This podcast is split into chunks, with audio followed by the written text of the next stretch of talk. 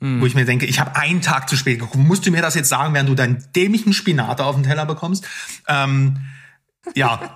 äh, äh, also, what? What? Stirbt. So hast du. Oh, ja, danke. Also, ich, Hallo. Hier ist Berg. Und hier ist Steven. Herzlich willkommen zu Steven Spoilberg.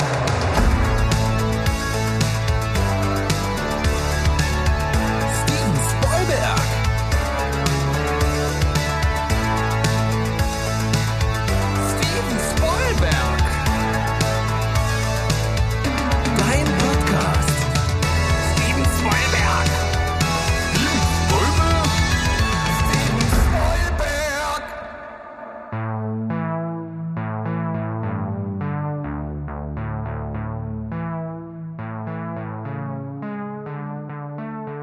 Heidi ho, liebe Welt da draußen, wir sind's wieder, euer liebster Film- und Serienpodcast aus Leipzig mit mir, dem Steven. Und auf der anderen Seite, da haben wir aus Niedersachsen zugeschaltet aus der Ferne den Sandro. Hier ist schlechter Empfang. Ich habe neue Infos zu Tor. Hallo. Nee, hallo, alles. Ich, äh, ich bin's. Direkt Direkt aus dem, aus dem Brachland hier, ähm, live dabei, ähm, frisch mit äh, neuen ähm, popkulturellen Mainstream-Infos im Gepäck, äh, die ich euch um die Ohren ballere und alle Cineasten da draußen verschrecken werde. Da freue ich mich schon sehr drauf. Ja, gut, dass du mir dazwischen gegrätscht äh, bist. Ich wollte nämlich gerade einen herrlich politisch unkorrekten Witz machen, deshalb ist das gut. Jetzt gibt's wieder von der Vogue-Polizei auf die Fresse. Ja, sehr gut. Ähm, ja, schön, dass wir äh, uns zusammengefunden haben, denn äh, es, es raucht ja schon in unserem Chat in dieser Woche zwischen uns beiden, ja. Äh, es geht um Stranger Things, da werden wir nachher drauf eingehen. Das wird eines unserer Haupt... Äh, Dinge in dieser Folge sein, aber es gibt auch ein paar andere News, die wir zusammengesucht haben, die wir hier so ein bisschen besprechen wollen. Äh, dieses Mal, wie auch schon so in den letzten Folgen, wir weichen so ein bisschen von unserem ursprünglichen Ablauf ein bisschen ab. Wir haben kein Quiz dieses Mal vorbereitet. Es wird kein Pausenjingle geben. Das ist alles, das ist ja äh, Steven Spoilberg 2.0 alles neu, frischer Start und äh, genau so starten wir jetzt. Und ich äh, überreiche einfach mal das äh, Gesprächsmikro an den Sandro, denn der hat hier einiges mitgebracht. Ja, du kannst ruhig sagen, dass das an Mo und seiner Anarchiehaltung liegt. Dass, äh, der, der Berg ist sich da auch nicht zu schade, das jede Folge nochmal zu erwähnen. Aber äh, die traurige Wahrheit ist, wir waren einfach zu faul. Äh, das ist Punkt A. Und Punkt B ist, ähm, wir hatten ja mal ähm, jetzt vor einer Woche intern ein bisschen gequatscht, wo wir denn immer so die, die aktuellen Trendthemen äh, so hinpacken. Und äh, ihr kennt das ja alle, so äh, Internet-Hypes sind nach zwei Wochen vergessen. Und in den, ähm, da wir ja jetzt, äh, wie Berg schon angekündigt hatte, in der letzten Folge auch eine äh, Pause einlegen werden und vielleicht la ihr lange keine CCC mehr von uns bekommt, ähm, nehmen wir jetzt so ein bisschen hier diese Quick, äh, nee, diese diese diese Quizrunde raus und ähm, natürlich kommt auch dazu, dass wir, dass wir halt zu voll waren, wie gesagt. Aber ähm, lange das Rede. das ist, das ist einfach die bittere Wahrheit. Die, man muss das, halt so sagen. Ja? Aber, aber man muss auch sagen, die Position ist auch ganz gut, weil ich war einfach gestern im Kino und jetzt kann ich es loswerden. Äh, und natürlich geht's um Tor 4, Love and Thunder. Und äh, keine Angst, hier wird nicht gespoilert oder so, weil du, Steven, hast ihn ja auch noch nicht gesehen, vielleicht viele da draußen auch noch nicht. Aber es ist einfach wichtig, da direkt einfach mal so einen ersten Eindruck zu geben. Und ähm, ja, Ihr alle habt wahrscheinlich ähm, oder viele von euch werden äh, das MCU verfolgen, bis, jedenfalls bis zu einem gewissen Punkt, ne? Endgame, und ähm, haben dementsprechend ja auch Tor 3 gesehen. Und das war ja schon ein tonaler Schwenk, nenne ich es mal. Ne? Äh, eigentlich ist auf dem Papier das der dramatischste MCU-Film so mit, den es bis dahin gab. Ne? Thor hat eigentlich alles verloren in dem Film, aber das war trotzdem gleichzeitig eine Art Spaceballs weil äh, er voller Comedy-Elemente war. Und das liegt halt unter anderem an, oder liegt eigentlich in Personalunion an Taika Waititi, der halt einen ganz speziellen Humor hat, der auch ähm, eine, ja, eine gewisse Handschrift hat und eine Art und Weise, wie er halt directed und natürlich auch, wie er, ähm, was ich, was ich persönlich finde, viele schei da scheiden, scheiden sich ja auch ein bisschen die Geister, aber ich finde ja persönlich, der hat eine ganz tolle ähm, Art und Weise, ähm, teilweise krassen Slapstick-Humor mit Emotionen zu verbinden. Ähm, aber auch das gefällt nicht jedem. Wir hatten äh, vor kurzem ja auch diesen, diesen ähm, kleinen Talk zu Jojo Rabbit.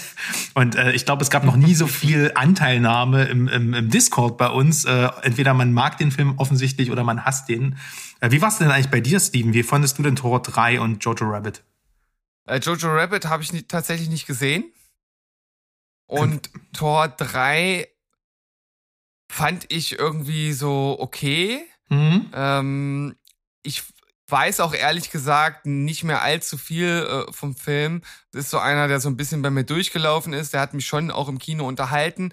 Aber eine Szene ist mir halt total im Gedächtnis geblieben. War halt direkt am Anfang diese Szene, wo er da an der Kette hängt vor diesem, weiß gar nicht, was das da für ein Monster war. Äh, und dann da sich irgendwie dreht und dann halt der Rücken nur zum Monster ist und er, jetzt wart mal kurz und dann dreht er sich halt rum und fand halt dieser Gag, der wird so überreizt in dieser Szene und ich dachte so, hä, das ist, irgendwie ist mir das schon too much gewesen. Und das ist genau das, was du ja angesprochen hast, äh, was mir einfach nicht so gefallen hat, dass das irgendwie tonal irgendwie sehr strange war in dem Film. Trotzdem hat er halt einfach, einfach geile Szenen. Also ich denke nur an, an Hulk, so im, in der Arena. Äh, für mich auch immer noch eine der geilsten Storylines, die ich im Marvel-Universum gelesen hatte, war halt äh, Planet Hulk. Mhm. Und das spielt er ja so ein bisschen drauf an.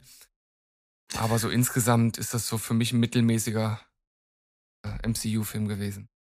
Ja, das ist halt, ähm, also erstmal Jojo Rabbit gibt's auf Disney Plus. Ähm, würde mich tatsächlich aufgrund der kontrovers diskutierten Meinung äh, sehr interessieren, äh, ob du dich, äh, auf welche Seite du dich stellst. Das können wir ja vielleicht in irgendeiner CCC in der Zukunft mal auswerten. Auf die dunkle oder auf die helle Seite von Jojo Rabbit. Ja, ja, komm, wir machen den Berg klein und du findest den auch gut. Äh, ich krieg, kriegst den schmalen Taler für. Nee, ähm, bei Tor 3 ist es natürlich so, ich weiß genau, was du meinst. Am Anfang ging es mir nämlich genauso. Ähm, weil du bist ja von den Torfilmen anderes gewohnt äh, gewesen. Ne, die ersten zwei waren, haben sich für meine Empfinden viel zu ernst genommen, waren so ein bisschen Shakespeare-mäßig inszeniert und äh, viel zu theatralisch. Und Thor ist aber halt einfach eine alberne Figur. Also die Comics sind knallbunte knallbunter Comic-Blödsinn, Kaugummi-Blödsinn, so, ne? Und ähm, ich finde halt, Taika Waititi hat das gut erkannt. Wir beide mögen ja so einen blöden Humor, ne? Wir haben ja eine große Liebe für Hotshots und sowas und die nackte Kanone. Und ähm, das ist auch eigentlich das, was man direkt sagen kann zu Tor 4 der ist ein bisschen losgelöster von diesem MCU. Das ist so ein bisschen wie Guardians 1 und 2. Bei Guardians 1 hast du noch gemerkt, okay, Infinity Steine, hm, alles klar. Der zweite Teil war der, der ist einfach für sich konsumierbar. Der, da konnte James Gunn machen, was er will. Und hier ist es auch so ein bisschen äh, bei Tor 4. Taika Waititi hat hier auch das Drehbuch mitgeschrieben. Und der Film wirklich, du, die erste Viertelstunde, du denkst wirklich, du bist bei die nackte Kanone. Also auch im Hintergrund, jede Figur macht Blödsinn, alles ist total ähm, unern, äh, nee, also ja, alles ist halt total drüber. Es ist nur Slapstick, kein Dialog ist irgendwie natürlich. Und es ist halt, aber aber ähm, weißt du dann diese äh, Chris Hemsworth spielt das halt so herrlich, weil er nimmt sich halt die ganze Zeit so ernst. Das ist ein bisschen wie Leslie Nielsen, weißt du? Der, der ja. ist die ganze Zeit eine total ernste Figur und macht aber nur Blödsinn. Und ähm, ja, und das zieht ja durch den ganzen Film. Auf der anderen Seite hast du aber auch, und das ist kein Spoiler, das einfach so, das kann man so einfach vorwegnehmen, der Film hat wie so ein wie so ein Intro, also wie so eine Art ähm, Kurzfilm voran. Sowas äh, mag ich ja persönlich sehr. Das war wie äh, The Empty Man damals, was ich euch empfohlen hatte. Ich weiß gar nicht, ob du den auch gesehen hast, der wie so ein Kurzfilm vorangestellt hat und dann geht echt der Film los. Und das mhm. ist hier genauso äh, mit der Vorgeschichte von Christian Bales ähm, Charakter Gore. Äh, was, warum, also seine ganze Motivation und so was. Und da kann ich direkt sagen, das ist für mich einer der besten Marvel-Bösewichte, die es überhaupt gab. Klar, die Messlatte ist nicht wirklich hoch, aber wir haben mittlerweile auch so Thanos und Co. Ähm, und ich finde einfach, also Christian Bale overacted die ganze Zeit. Ne, der ist, das ist so, als hätte man ihm das Drehbuch gegeben und gesagt, das ist keine Komödie, das ist alles bierernst. Aber es ist halt, es ist so drüber und so geil gespielt und so theatralisch, dass es mich halt persönlich sehr, sehr gut unterhalten hat. Ne? Das wird wahrscheinlich auch wieder so ein ähm, Hit or Miss sein. Äh, Hit and Miss sein, so je nachdem, wie du das veranlagst, wie du selber veranlagt bist persönlich. Aber ich fand's genial. Ich fand, das ist eine Figur mit einer klaren Motivation, jedenfalls für einen Comicfilm, die mit einer richtig geilen Ästhetik und halt einem äh, einfach so einer Aura mal wieder, weißt du? Also man hat wirklich das Gefühl, dass von ihm eine Bedrohung ausgeht, weil man irgendwie auch nachvollziehen kann, warum er das jetzt tut. So und das äh, fand ich erstmal prinzipiell grandios. Und ansonsten, äh, ja, ich hatte am Ende mich so gefragt, was ist eigentlich die Handlung des Films? Ne, das kann man direkt so sagen. Also ist eigentlich total gaga. Aber alles, was so mit den Figuren passiert, ist richtig charmant. Also Jane Foster kommt ja als, als Mighty Thor, als weiblicher Thor zurück. Es geht sehr viel um Eifersucht in dem Film, aber auf eine andere Art und Weise, wie man das jetzt eigentlich denkt. Das kann ich nicht verraten. Ich habe mich wirklich tot gelacht. Es, wie, wie, wie Taika Waititi es schafft, dass, dass Leute Gegenstände anspielen und du musst dich einfach totlachen wirklich sehr gut. Russell Crowe hat irgendwie den Spaß seines Lebens als so eine Art äh, tuckiger Zeus. Also wirklich richtig geil. Der, der Mann hat ja in den letzten Jahren auch irgendwie nur noch langweilig krummelnd in die Kamera geguckt, aber da merkst du halt auch, was ein gutes Comedy-Directing halt ausmacht. Der geht komplett aus sich raus. Ähm, ansonsten äh, Tessa Thompson, schönste Frau der Welt, hat nicht viel zu tun, aber ist halt immer gut. Und äh, was weiß ich, wer ist noch dabei? Ja, die Guardians, äh, da habe ich dann natürlich direkt auch Bock auf Guardians 3. Ja, also es hat mich super gut unterhalten. Es ist ein, wie ein 80er Jahre Flash Gordon Film halt auf Neuzeit poliert mit MCU. Und äh, er ist und nackte Kanone und nackte Kanone, also wirklich richtig viel Slapstick drin. Er ist Thema, er ist nicht rund, ähm, weil du hast halt, na klar, also es, du kannst halt, es, es kommt nie wirklich eine Spannung auf, dadurch, dass der Film halt Slapstick äh, Elemente hat, hast du nie wirklich Angst, dass irgendjemand was passiert und so. Das war halt bei Endgame und Co. anders, wo du doch schon dachtest, oh, vielleicht passiert hier was mit den Figuren. Ist hier null so. Aber nichtsdestotrotz ähm, super unterhaltsam und ich sage nur, die Scene-Stealer sind Thors Ziegen. Ich gehe jetzt nicht darauf ein, was die tun oder wo die herkommen, aber diese Ziegen sind wirklich der Ultra. Also es klingt wie, als hättest du so ein altes Dark Throne Tape genommen und die Musik rausgeschnitten und hättest nur den Gesang. Äh, mehr, mehr, mehr kann ich dazu nicht sagen, ihr werdet es dann sehen. also auf jeden Fall eine dicke Empfehlung von mir. Ich fand den dritten ein bisschen besser, weil es damals einfach mehr geknallt hat und der hatte halt noch Jeff Goldblum. Und Jeff Goldblum. Du meinst ist, den zweiten? Nee, den dritten. Ah, äh, ja. Das ist jetzt der gut. vierte, genau. Ja, ja, ja. Ich war, hatte gerade gerade einen äh, Knoten im Kopf. Alles gut, mach weiter. Genau, also der dritte war ein bisschen so ein Überraschungsding, hatte außerdem Led Zeppelin. Jetzt hast du hier nur die ganze Zeit Guns N' Roses. Das mag ich. Das macht so ein bisschen den Unterschied für mich aus. Und der hatte halt auch noch Loki drin und sowas. Das, das, das Loki fehlt tatsächlich ein bisschen, finde ich. Aber ansonsten spaßiges Ding. Ähm, ich finde, der korrigiert so ein bisschen oder der bringt dieses Marvel-Vehikel wieder ein bisschen auf, auf, auf, auf Touren. Also die ganzen Shang-Chis und Co., die sie so hattest, das ist alles ganz nette Origin-Stories und so, aber nicht viel mehr. Man merkt halt schon doch, dass das ein Charakter ist, der dir hier mit der, mittlerweile über viele, viele Filme irgendwie ans Herz gewachsen ist und ähm, das einfach schön ist, einfach neue Abenteuer von dem zu sehen. Und deswegen ist man halt auch irgendwie sofort wieder drin, wenn du halt die Guardians und, und Thor und so siehst, wie sie da irgendwas machen, dann denkst du, ja, ach, ja schöne Flashbacks an früher, an die gute alte Zeit. Ähm, kriegt acht Punkte von mir. Das klingt auf jeden Fall alles dann doch ganz spannend. Ich muss sagen, dass mich der Film bis jetzt im Grunde genommen absolut kalt gelassen hat. Äh, es liegt einfach daran, dass ich so ein bisschen aus dem MCU eigentlich raus bin und dass mich ganze Filme nach äh, Endgame überhaupt nicht mehr gecatcht haben. Im, in, ja, meine Interessen liegen einfach woanders, ja, irgendwie so mittlerweile. Und ich finde halt dieses ganze riesige Universum und äh, jeder verweist auf jeden und überall ist alles verbunden, finde ich einfach ein bisschen anstrengend. Ich glaube aber, so wie das jetzt klingt und was du erzählt hast, und das stimmt auch überein so mit den, mit den Kritiken, die so im, im oberen durchschnittlichen Bereich so im Schnitt liegen, ähm, stimmt das auf jeden Fall überein, dass da äh, tonal das Ganze irgendwie nicht so ganz funktioniert. Ich glaube aber, wenn man sich darauf einlässt und ich stehe ja nun auch auf so einen Humor und ich den halt losgelöst davon mir anschaue, dass ich dann auch jede Menge Spaß damit haben könnte. Ähm, ob's noch für einen Kinobesuch reicht, weiß ich noch nicht. Mal schauen. Ja, aber da muss ich ja sogar sagen, mittlerweile empfehle ich das ja gar nicht mehr ins Kino zu gehen. Also dann halt lieber noch versuchen, Top Gun irgendwann nachzuholen, weil das sowas kriegst du nicht alle Tage.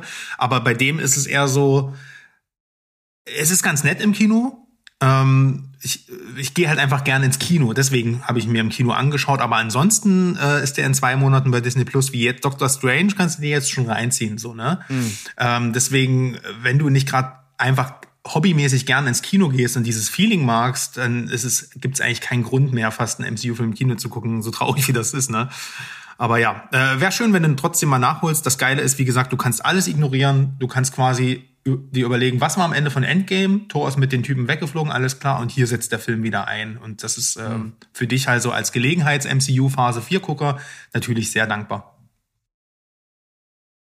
Also ich gehe ja nicht so gerne ins Kino und das liegt vor allem immer daran, je nach Film, dass du da halt auch einfach viele Vollidioten drin sitzen hast, die einen einfach nerven und ich kann das halt nicht ausschalten. Ne? Also Berg ist so einer, der setzt seine Scheuklappen auf, seine imaginären und wenn die nicht äh, gerade direkt hinter ihm sitzen, ist das halt äh, äh, ihm völlig Wumpe und ich äh, das ist wie so ein zerbrochenes Glas. Einmal gehört, kann ich, äh, warte ich nur noch darauf, dass äh, irgendwelche What? hinter mir wieder irgend, irgendein What? machen oder vor mir und dann kann ich mich auf den Film nicht mehr konzentrieren. Und ich glaube, äh, gerade was so MCU-Filme anbelangt, ist die Wahrscheinlichkeit recht hoch, dass du gerade in so einem großen äh, Cineplex-Kino dann so eine äh, Vollpfosten vor dir hast. Und das schreckt mich mittlerweile echt extrem ab.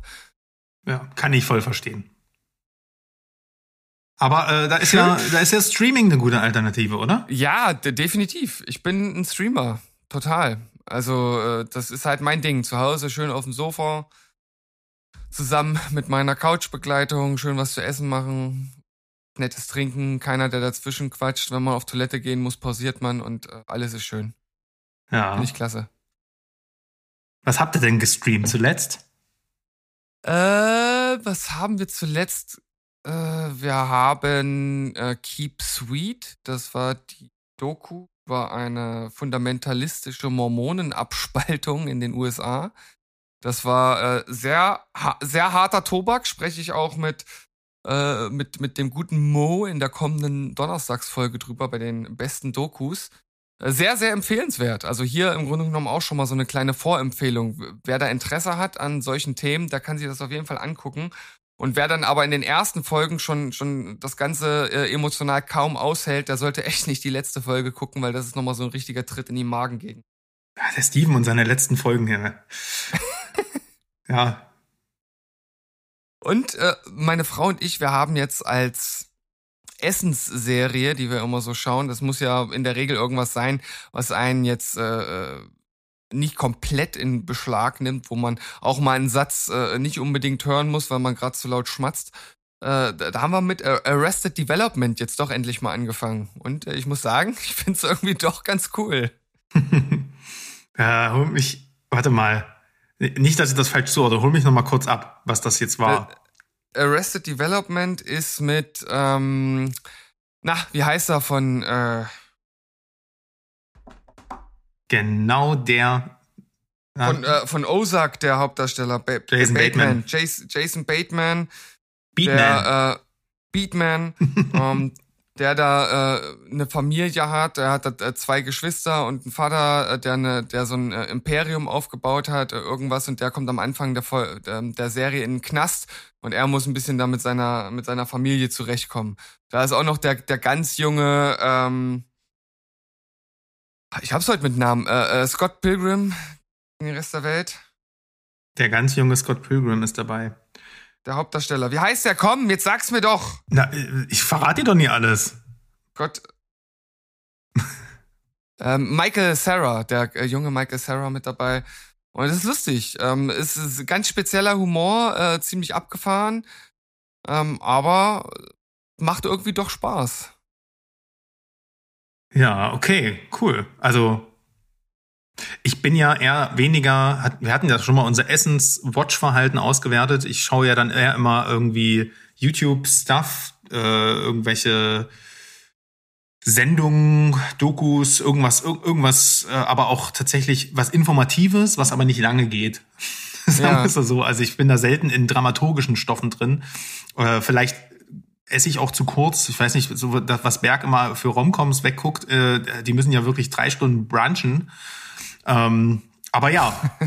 Und Comedy ist halt ganz, ganz selten meins, wenn dann ist, muss es halt richtig knallen. Deswegen kann ich deiner Empfehlung wahrscheinlich erstmal nicht Folge leisten, aber ich habe auch schon sehr viel Gutes drüber gehört. Ich wollte das bloß nochmal wissen, ob ich das gerade richtig zugeordnet habe. Ja, also der Will Arnett ist auch noch dabei, das ist einer seiner Brüder und Jeffrey Tambor spielt seinen Vater, der ist auch großartig hier in der Serie. Hm. Also die ist wirklich tonal und wie die gemacht ist, sehr speziell und einzigartig. Also ich kenne keine Serie, die ähnlich ist. Und wenn man das nicht mag, dann kommt man mit der Serie nicht klar. Ich hatte nämlich mal vor einiger Zeit die ersten beiden Folgen geguckt und dachte so, ah, oh, so richtig geil finde ich es nicht. Und jetzt dachte ich, ich gebe dem Ganzen doch nochmal eine Chance. Und es sind so herrlich abgedrehte Charaktere halt drin und der Humor ist. Ich glaube, das könnte was für dich sein. Also probier es ruhig mal, wenn du irgendwie die Chance dazu hast. Ja, also ab und zu ist es tatsächlich so, äh, wir machen das anders. Ich setze mir das nicht auf die Watchlist. Ich werde, es kommt der Moment, wo wir dann sagen, äh, jetzt irgendwie Bock auf eine Comedy-Serie. Ne? Also das, das passiert ja schon ab und an mal, nur nicht halt sehr oft oder so regelmäßig. Aber wenn das passiert, werde ich hier live im Podcast einfach euch fragen und ähm, Ideen sammeln. Und äh, dann machen wir einfach, dann, dann lassen wir einfach die Community entscheiden und das gucke ich dann. Ja, da machen, wir, da, da machen wir eine Abstimmung Idee. zwischen, weiß ich nicht, äh, äh, zwischen zehn Serien oder so oder fünf oder sowas. äh, äh, oder je, ihr, jeder von euch nominiert zwei ganz äh, richtig gute Comedy-Serien. Und ich äh, muss mich dann am Ende für, durch, äh, und dann müssen die Leute aus dem Discord voten und dann äh, muss ich die, die Gewinnerserie muss ich dann schauen. Dann musst du dich beugen, muss der mich, Mehrheit. Ach, für euch beuge ich mich doch gern. Ja, andauernd und sehr tief. Ja, genau. Okay, bevor wir zu äh, Stranger Things 4 kommen, ich würde sagen, das setzen wir mal an den, ans Ende der, ähm, der Folge. Arbeiten wir erstmal die paar News ab, die du mitgebracht hast. Ja, okay, können wir gern machen. Dann können wir vielleicht am Ende ja sogar noch ein bisschen rumspoilern, je nachdem, äh, wie uns da der Kopf steht. Und äh, wer das noch nicht gesehen hat, die zwei Leute, die äh, schalten dann einfach schon vorher ab. Ähm, aber Stranger Things ist trotzdem ein gutes, guter Stichwortgeber für die erste Serienfilmwelt-News, die wir hier haben. Und zwar die Duffer Brothers, die ja Stranger Things zu verantworten haben, die sind jetzt natürlich äh, ja hoch im Kurs, ne? Nicht, also gerade bei Netflix, äh, die, die, wir hatten ja des Öfteren mal über Netflix gesprochen, ne, dass du halt eigentlich 90 Prozent nur noch Schwachsinn hast und 10 Prozent äh, ist dann aber richtig edel, sowas wie Better Call Saul, äh, Ozark und eben jetzt auch Stranger Things. Und das muss man natürlich behalten. Und äh, deswegen werden die jetzt nach dem absoluten Erfolg von Stranger Things Staffel 4 natürlich schön, werden die schön blöd, denn nicht alles an Geld, was sie noch irgendwo finden, hinterher zu schmeißen. Also Matt Duffer und Russ Duffer, die Creator und äh, teils Regisseure von Stranger Things bekommen, haben jetzt äh, eine, eine Firma gegründet sozusagen, also eine ähm, oder ein Produktionsstudio, auch äh, passenderweise betitelt Upside Down. Und mhm. unter dem werden sie äh, jetzt neue Projekte entwickeln und fangen an mit Death Note. Und bei Death Note und Netflix, da klingelt's vielleicht, denn das gab's mhm. ja schon mal. Ja. Hast du das gesehen? 2017 gab's schon mal einen Film. Ja, äh, äh, die, also praktisch die, die US-Verfilmung davon, ne? Die habe ich gesehen. Ja. Ähm, ich bin also fast gar nicht vertraut mit äh, der Vorlage und generell dem Anime-Universum. Alles, äh, das du ja vielleicht schon doch ein bisschen eher. Wie ist denn dein Verhältnis zu Death Note? Kannst du diesen, dieses Kult-Following nachvollziehen oder kennst du dich da ein bisschen aus? Bist du jetzt durch so eine Ankündigung gehypt? Also ich habe mal angefangen, äh, die Anime-Serie zu schauen, allerdings zu einem Zeitpunkt, wo sie kurze Zeit später aus dem Programm genommen wurde bei äh, Netflix. Das heißt, ich konnte dann nicht hm. weiterschauen. Ich fand es bis zu dem Zeitpunkt auf jeden Fall auch ganz geil. Ähm, ich glaube, dass das halt hinten raus dann erst wirklich richtig gut wird. Also manche Anime-Serien, und da scheint Death Note auch dazu zu gehören, die nehmen sich am Anfang recht viel Zeit und das sind ja auch sehr viele Folgen. Und äh, da dauert es halt einfach einen, einen, Moment, bis man dann wirklich drin wird und es halt richtig dramatisch wird. Und ich glaube, an dem Punkt war ich einfach noch nicht. Äh, ich habe dann trotzdem den 2017er äh, Netflix-Film geschaut und fand ihn halt tatsächlich nicht so geil. Äh, ich glaube, das lag aber weniger daran, dass es da Diskrepanzen zwischen der Vorlage und dem letztlichen Ergebnis gab, als einfach daran, dass der Film an sich einfach nicht gut gemacht war. Also ja, ich glaube, William Defoe hatte damals die, ähm, äh, sag schon, wie hieß denn die Figur? Ähm, dieser Dämon. Ähm, oh Gott, äh, also alle, alle Fans da draußen, entschuldigt uns bitte, wir sind leider überhaupt nicht in, in der Materie drin, aber du weißt natürlich, welche diese die Figur, die ich meine, ne? Dieser äh, Ryuk. Ryuk, genau. Ähm, ich, den fand ich schon äh, super interessant und äh, dadurch, dass ich überhaupt nicht in der Materie drin äh, war, fand ich auch generell die Story äh, sehr, sehr spannend. Äh, und das hatte mich, deswegen hat mich der Film wahrscheinlich mehr begeistert als die Welt da draußen. Aber so ist das natürlich, wenn du ähm, eine Vorlage hast, die absolut komprimiert wird in einen Film, dann kannst du nur enttäuscht werden. Ich als jemand, der es nicht kannte, war erstmal auf, von der Kreativität der Story an sich sehr ähm, angetan. Also ich fand es sehr frisch und ähm, hat aber damals schon das Gefühl, oh, das ist aber alles ziemlich gerafft und äh, die Figurenentwicklung kann ich überhaupt nicht nachvollziehen. Also das Konzept ja. der Serie klingt auf jeden Fall sehr, sehr ähm, richtig. Das will ich damit sagen. Und ein großes, kommerziell ähm, wichtiges Thema, sowohl für, ähm, für, für den Mainstream als auch eben ein bisschen für Horrorfans aufzubereiten. Das passt ja irgendwie auch zu den Duffers. Deswegen klingt erstmal, als wäre es in den richtigen Händen. Und ich finde halt generell die Grundprämisse der Serie total spannend, weil das ja so ein Bereich ist, äh, der mich total interessiert. Äh, es ist ja letzten Endes ein moralphilosophisches Problem, ne? Ähm, man hat die Macht, andere Menschen äh, zu töten und ist es dann gerechtfertigt, die, die es in Anführungszeichen verdient haben, in dieses Buch einzutragen oder nicht? Mhm. Und das finde ich halt total äh, spannend als Frage und wenn jetzt die Duffer-Brüder sich äh, dem Ganzen hier annehmen und da dann halt einfach mehr Zeit haben, als äh, ein Film das hat, dann äh, könnte das auf jeden Fall äh, spannend enden. Also ich finde das eine sehr, sehr äh, tolle Entwicklung und gute Ankündigung. Sehr gut, da gehe ich äh, voll mit. Ähm, ich denke, dass alle Fans und vor allem Anime-Fans da draußen da trotzdem wahrscheinlich sagen, äh, ich brauche keine Realverfilmung, aber einfach mal abwarten und dann sehen wir mal, was da kommt. Weißt du eigentlich, wer den Film gemacht hat, den 2017er Death Note? Oh, jetzt habe ich gerade den Tab zugemacht, wo, wo das wahrscheinlich stand. Äh, Adam Wingard. Weißt du, was der noch gemacht hat? Godzilla vs. Kong. Jawoll. Und das weißt du natürlich äh, aus dem Stegreif. Ähm, hättest du das jetzt nicht gerade mit dem Tab verraten, wäre es jetzt super impressive gewesen, aber egal. Ah. Ähm, ja, Godzilla vs. Kong, ähm, weiß ich, hast du den damals im Kino gesehen? Nee, im Kino nicht. Ich habe ihn dann, äh, ja, zu Hause halt geschaut. Ah, okay. Ich denke, das ist, das ist durchaus ein Film, der im, im Kino bestimmt ein bisschen mehr Impact gehabt hätte, aber nichtsdestotrotz hat mir diese Riesenprügelei richtig viel Spaß gemacht.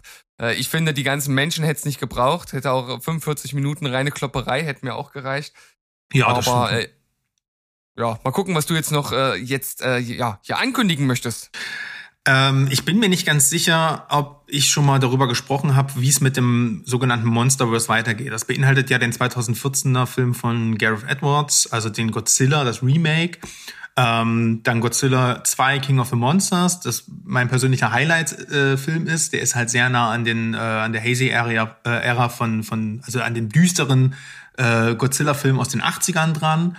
Um, dann hat's ja Kong Skull Island, der ja wirklich sehr trashig, retro, aber cool monstermäßig war. Und dann hast du ja Godzilla vs. Kong. Ich fand den auch ein bisschen, also ja, äh, unausgegoren. Also die wollten schon hier wirklich, haben hier wirklich den Fun so ein bisschen in den Vordergrund gestellt, aber Godzilla war ist auch, der hatte auch seine Fun-Filme, die total gaga waren. Von daher passt es schon auch zur Figur. Äh, war auch eher ein Kong-fokussierter Film. Von ich, ich, ich war okay damit. Im Kino hat das halt irre viel Spaß gemacht. Wie du schon sagst, da hat einfach das ganze Ding gewackelt am Ende, die letzte Dreiviertelstunde. Und ähm, es war lange nicht klar, äh, das ist ja bei Godzilla mal so, die Rechte müssen sich ja von den japanischen Toho-Studios geliehen werden. Und das ist ausgelaufen nach dem ähm, nach Godzilla vs. Kong. Und dann gab es ja mal die Meldung, dass es eine Monsterverse-Serie geben wird, und zwar auf Apple TV. Damals habe ich dem noch nicht so viel Emotionen geschenkt, beziehungsweise war sogar ein bisschen traurig.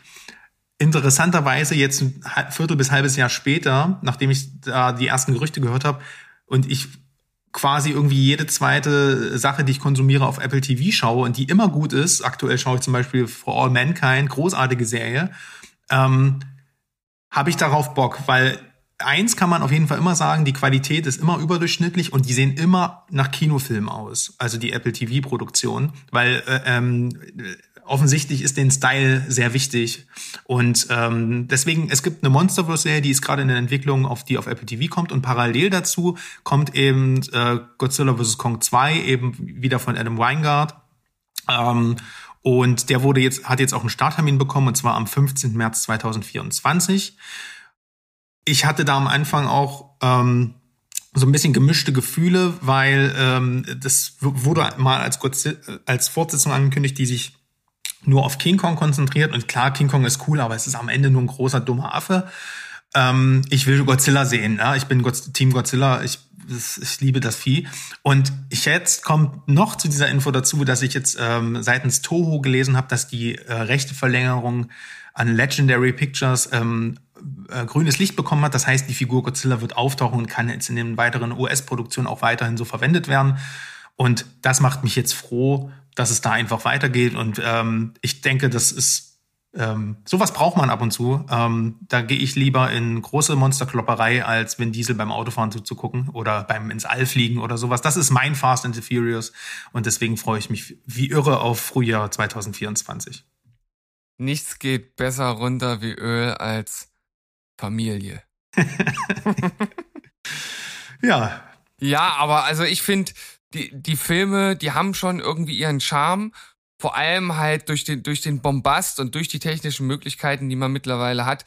Ähm, genauso wie diese alten in Gummikostümen gesteckte, gesteckten Schauspieler, die dann da irgendwelche äh, Spielzeugstädte kaputt machen. Das ist sozusagen das andere. Suit Motion. Suit Motion, das, das andere Ende des Spektrums.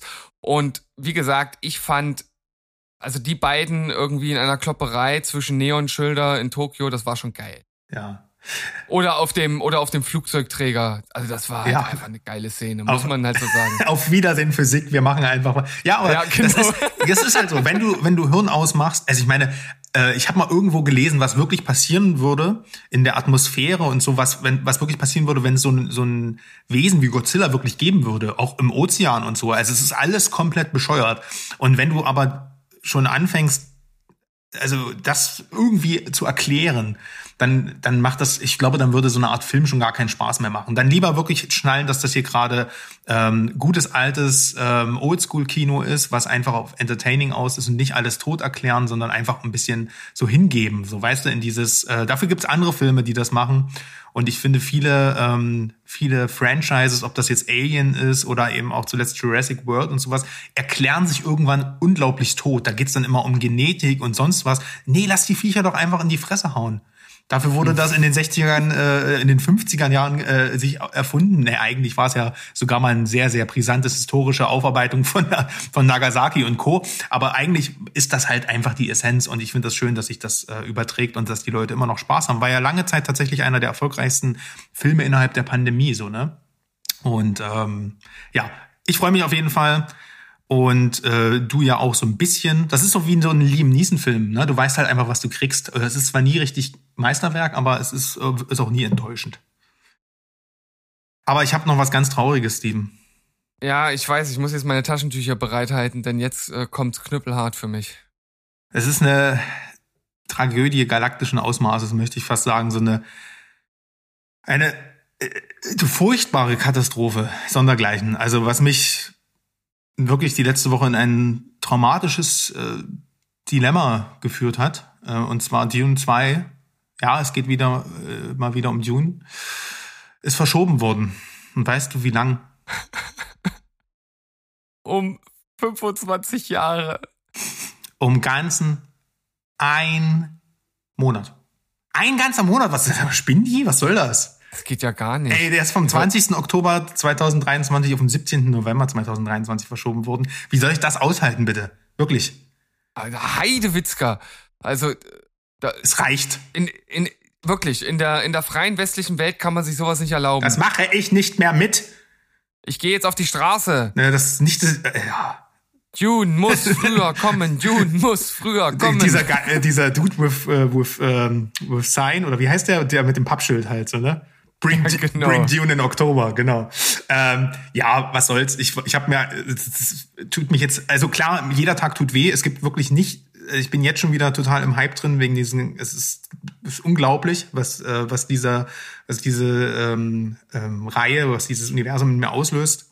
Aber ähm, unabhängig davon, ich sehe das als gutes Zeichen. So ein Monat verschieben ist meistens was Strategisches oder vielleicht sogar einfach ein bisschen mehr Zeit für die Post nehmen.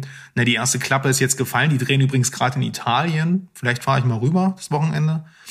Ähm, und ja, ich bin ultra hyped und ich wollte eigentlich nur Dune wieder in die Sonntagsfolge mogeln.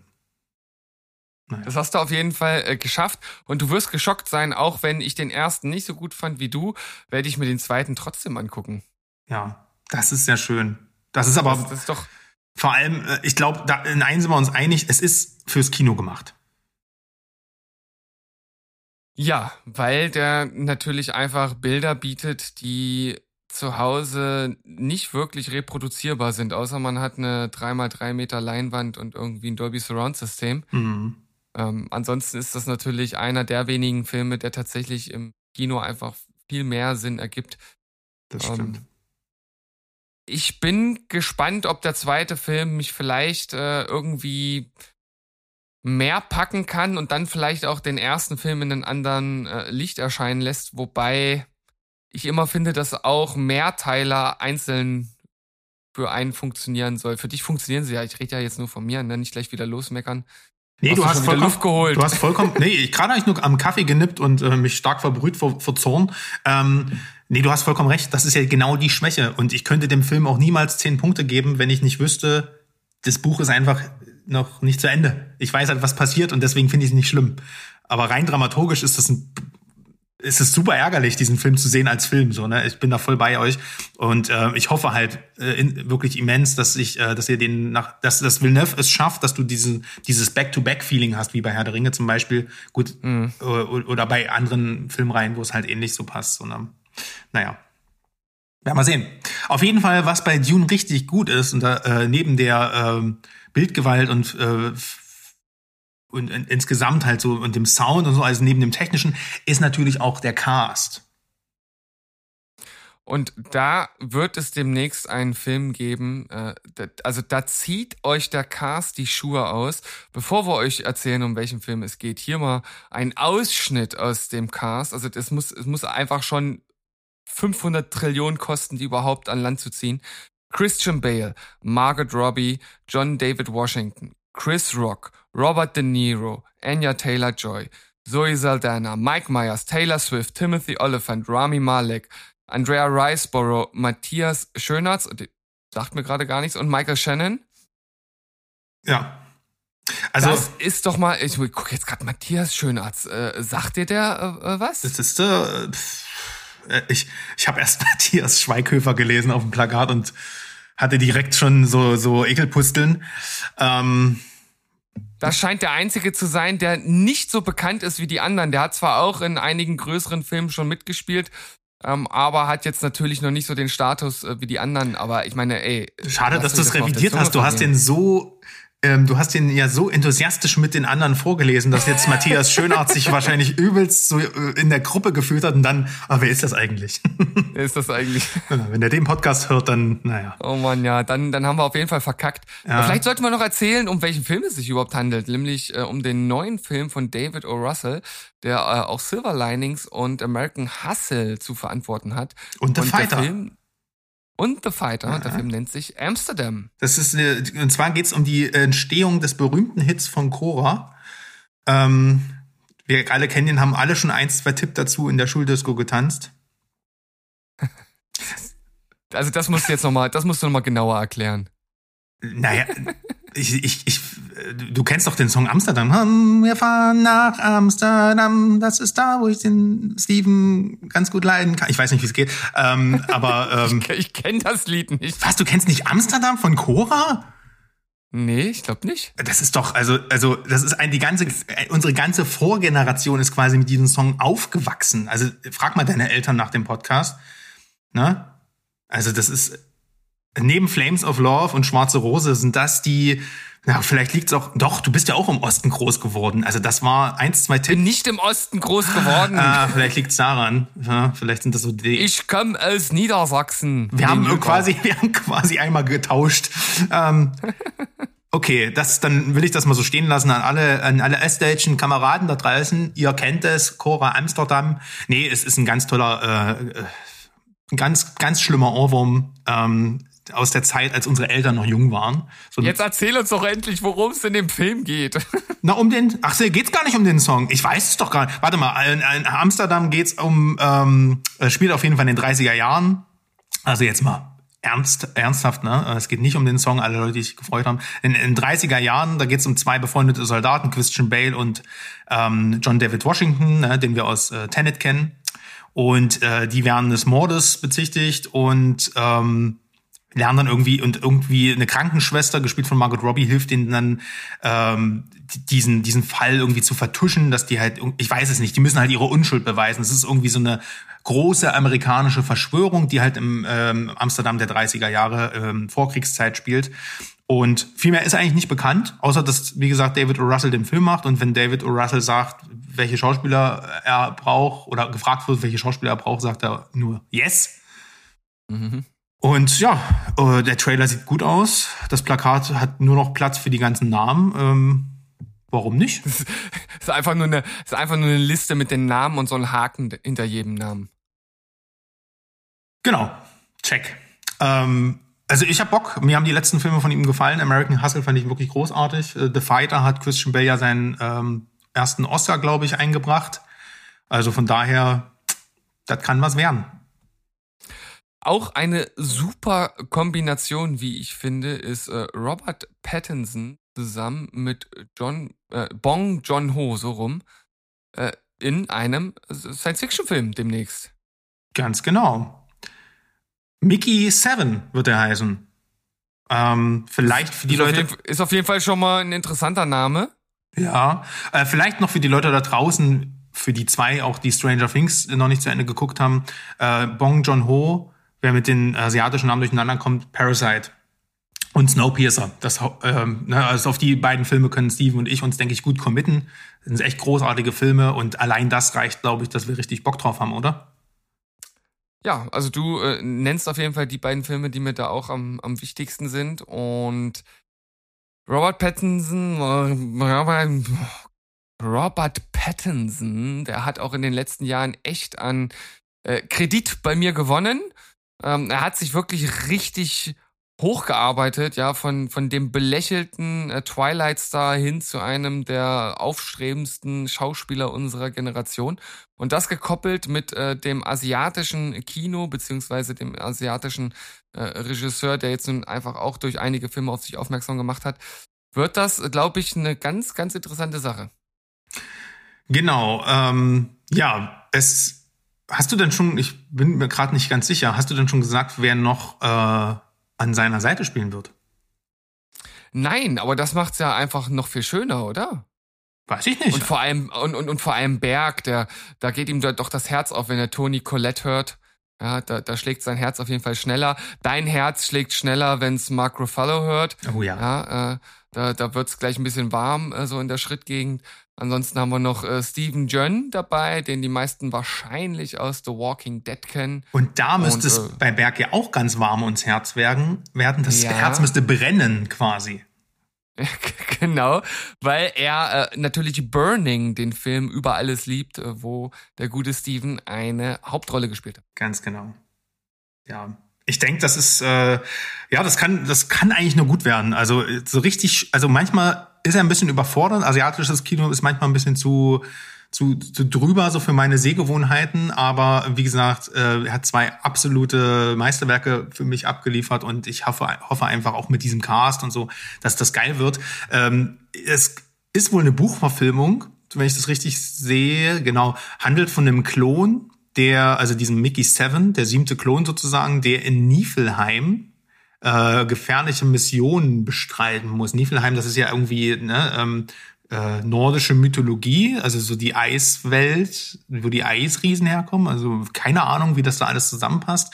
Und der wird dann irgendwie für tot erklärt, kommt dann zurück zu dieser äh, Raumbasis und dann trifft er auf seinen Mickey 8 achten, also den, den, den, den Klon von sich.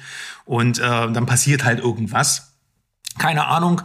Ähm, klingt jetzt erstmal nicht so sonderlich originell, aber ich glaube, das ist ein gutes Projekt, was man auf jeden Fall auf dem Schirm behalten sollte. Ja, und ich habe gerade geguckt, äh, das ist äh, tatsächlich äh, vom gleichnamigen Roman Mickey Seven. Da gibt es zwei Bücher von, geschrieben von Edward Ashton. Mhm. Steven. Was haben wir noch im Gepäck? Wo geht's jetzt noch hin? Was macht die Reise zum Ende dieser Folge? Wir äh, sprechen nochmal über Fortsetzungen, die viel, viel zu spät kommen und die man vielleicht auch einfach sein lassen könnte. Manchmal funktioniert's, manchmal nicht. Grundsätzlich, auch wenn das gerade nicht so klang, stehe ich äh, eigentlich allem erstmal generell offen gegenüber. Ähm, aber ob wir jetzt Heat 2 brauchen, weiß ich nicht. Ja, das ist so eine ganz, ganz komische Sache, ne? Also das ändert sich halt auch ständig, äh, dieses Empfinden zu Fortsetzungen. Äh, vor einem halben Jahr hätte ich wahrscheinlich auch gesagt, niemand braucht Top Gun 2. Ähm, jetzt ist es der erfolgreichste Film von Tom Cruise und ein absoluter mhm. Dauerbrenner im Kino, weil das Publikum diesen Film liebt. Also offensichtlich braucht die Welt dann doch manchmal eine Fortsetzung, auch wenn sie sehr spät kommt oder gerade richtig spät. Oder zum richtigen Zeitpunkt auch noch zusätzlich. Oder vielleicht genau in, einer, in einer Zeit, wo eben so handgemachtes Kino nicht mehr, äh, also zu einer Seltenheit geworden ist. Und da könnte ja Heat 2 und Michael Manns Art Filme zu drehen dann doch heute wieder für Furore sorgen. Aber erstmal die Gretchenfrage. Hast du den Heat gesehen? Nein. Ah. Gut, ich, ich dann unterlasse ich das mal, dir jetzt Bälle weiter zuzuspielen. Ich denke, du weißt trotzdem, ähm, dass auch so 27 Jahre ist das jetzt her. 1995 kam der ins Kino und der gilt immer noch als einer der besten Actionfilme aller Zeiten. Äh, beziehungsweise ein Heist-Movie ist das ja. Und dass es hier vor allem um ja fast schon ein Psychoduell zwischen den beiden äh, Hauptdarstellern geht.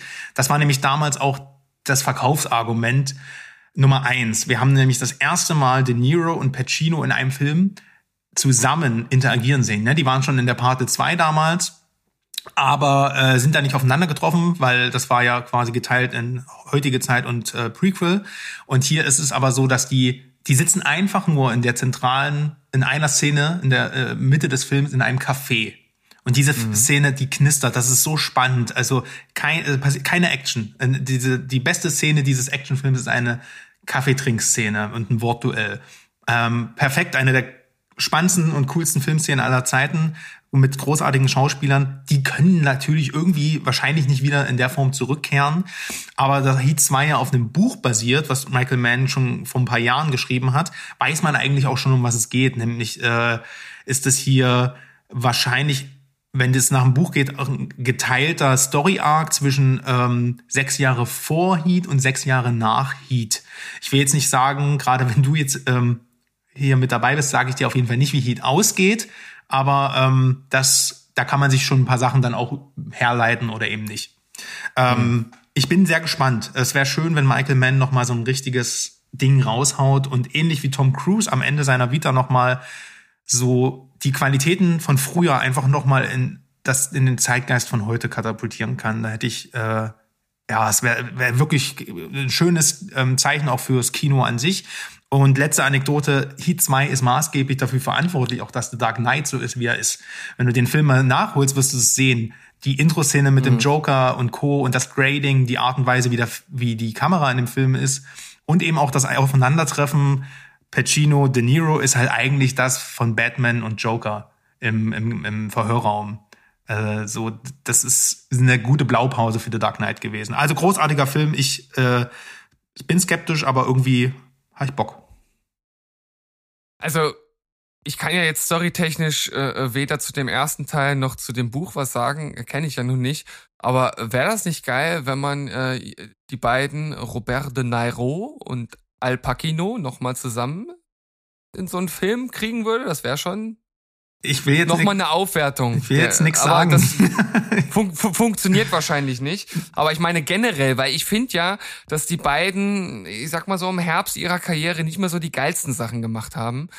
Äh, egal, ob das jetzt äh, Dirty Grandpa ist oder äh, Jack and Jill. Ähm, da sind so Filme, äh, die sich da eingeschlichen haben, die möchte man eher so rausstreichen aus mhm. der Vita der beiden. Es wäre auf jeden Fall schön. Also klar, theoretisch hätten sie mit Irishman aufhören müssen. Das wäre ein schönes Schlusslicht für jede Karriere, weil der Film war wirklich gut. Da haben sie auch nochmal zusammen gespielt. Äh, auch mit unserem Gott äh, Joe Pesci natürlich zusammen.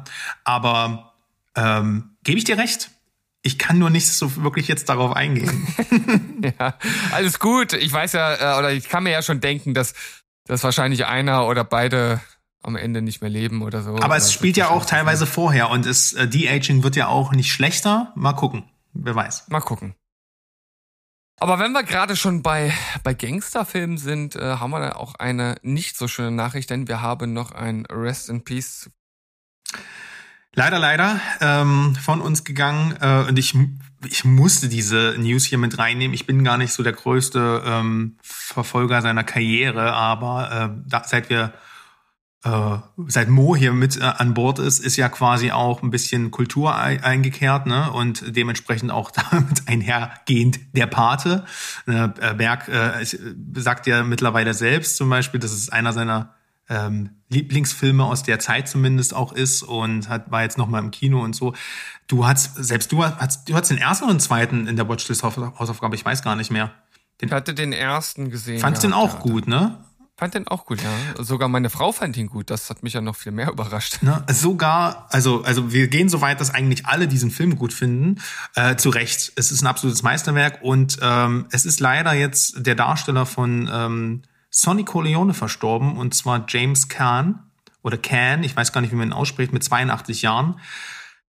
Ist jetzt nicht ein Alter, wo man sagt, ähm, ich weiß jetzt, es gibt keine Todesursachen, wir wissen nicht warum, weiß nicht, wissen nicht, ob das natürlich war oder ob er krank war, keine Ahnung. Ich hatte ihn seit Ewigkeiten nicht mehr gesehen. Ich glaube, das letzte, was ich neben der Pate von ihm auf dem Schirm habe, war, also ich weiß, dass er in Eraser einen Gegenspieler gespielt hat. Und das war irgendwann Mitte der 90er ein Trash-Action-Film mit Arnold Schwarzenegger.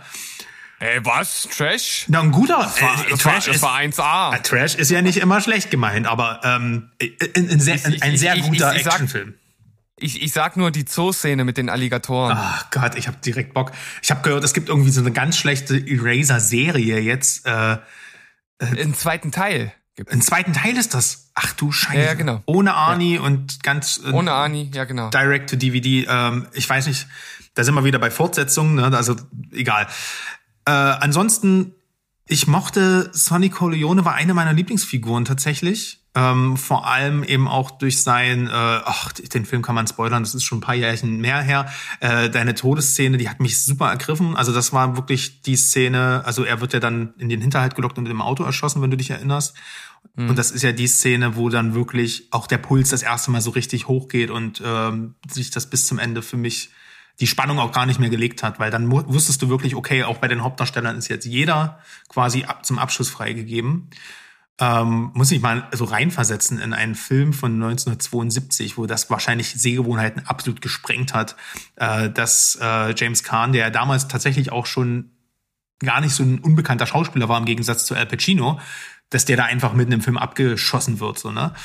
Ähm, coole, äh, coole legendäre Rolle, ähm, viel mehr kann ich leider nicht zu ihm sagen, aber ähm, Rest in Peace. Du hast auf jeden Fall einen sehr ikonischen Charakter geschaffen, der wahrscheinlich noch weitere 50 Jahre im popkulturellen Gedächtnis bleiben wird.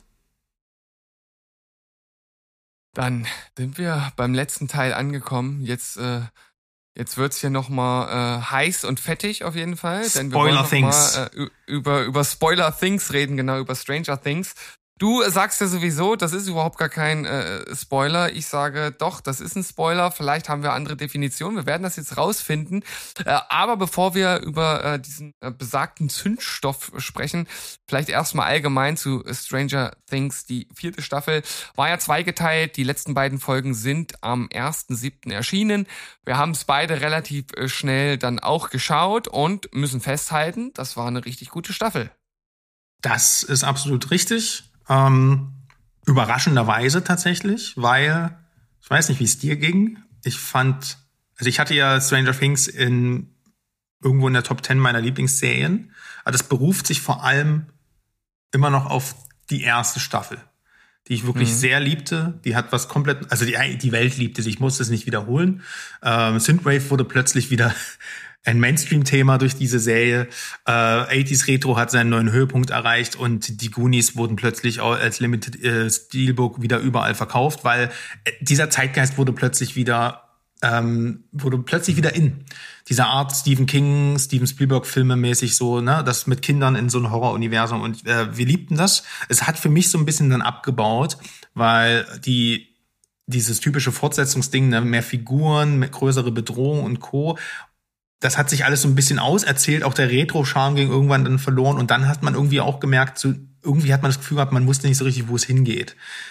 Und Staffel 4 ändert das. Und das ist der große Pluspunkt, ähm, wenn es ähm, nicht nur das einfach die, äh, die ganze Fallhöhe plötzlich merkbar, ähm, also dass die ganze Dramatik ein bisschen äh, mehr spürbar war, sondern auch, dass so eine äh, dass, dass plötzlich eine vierte Staffel, ich mag das, wenn plötzlich rückblickend alles ein bisschen mehr Sinn ergibt und besser auserzählt ist und du dir dann sagst, ah, das ist jetzt zwar ein bisschen Redconning, aber so kann ich das akzeptieren, weil so macht das einfach auch Sinn und so kann ich die Motivation auch verstehen.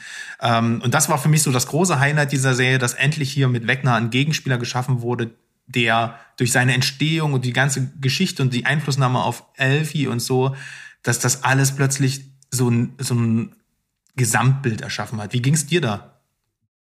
Ja, das hatte ich ja schon nach den ersten sieben Folgen genauso bejaht, ne, weil die ja praktisch schon mit der Entstehung von Wegner geendet haben. Und äh, das finde ich auch wirklich großartig.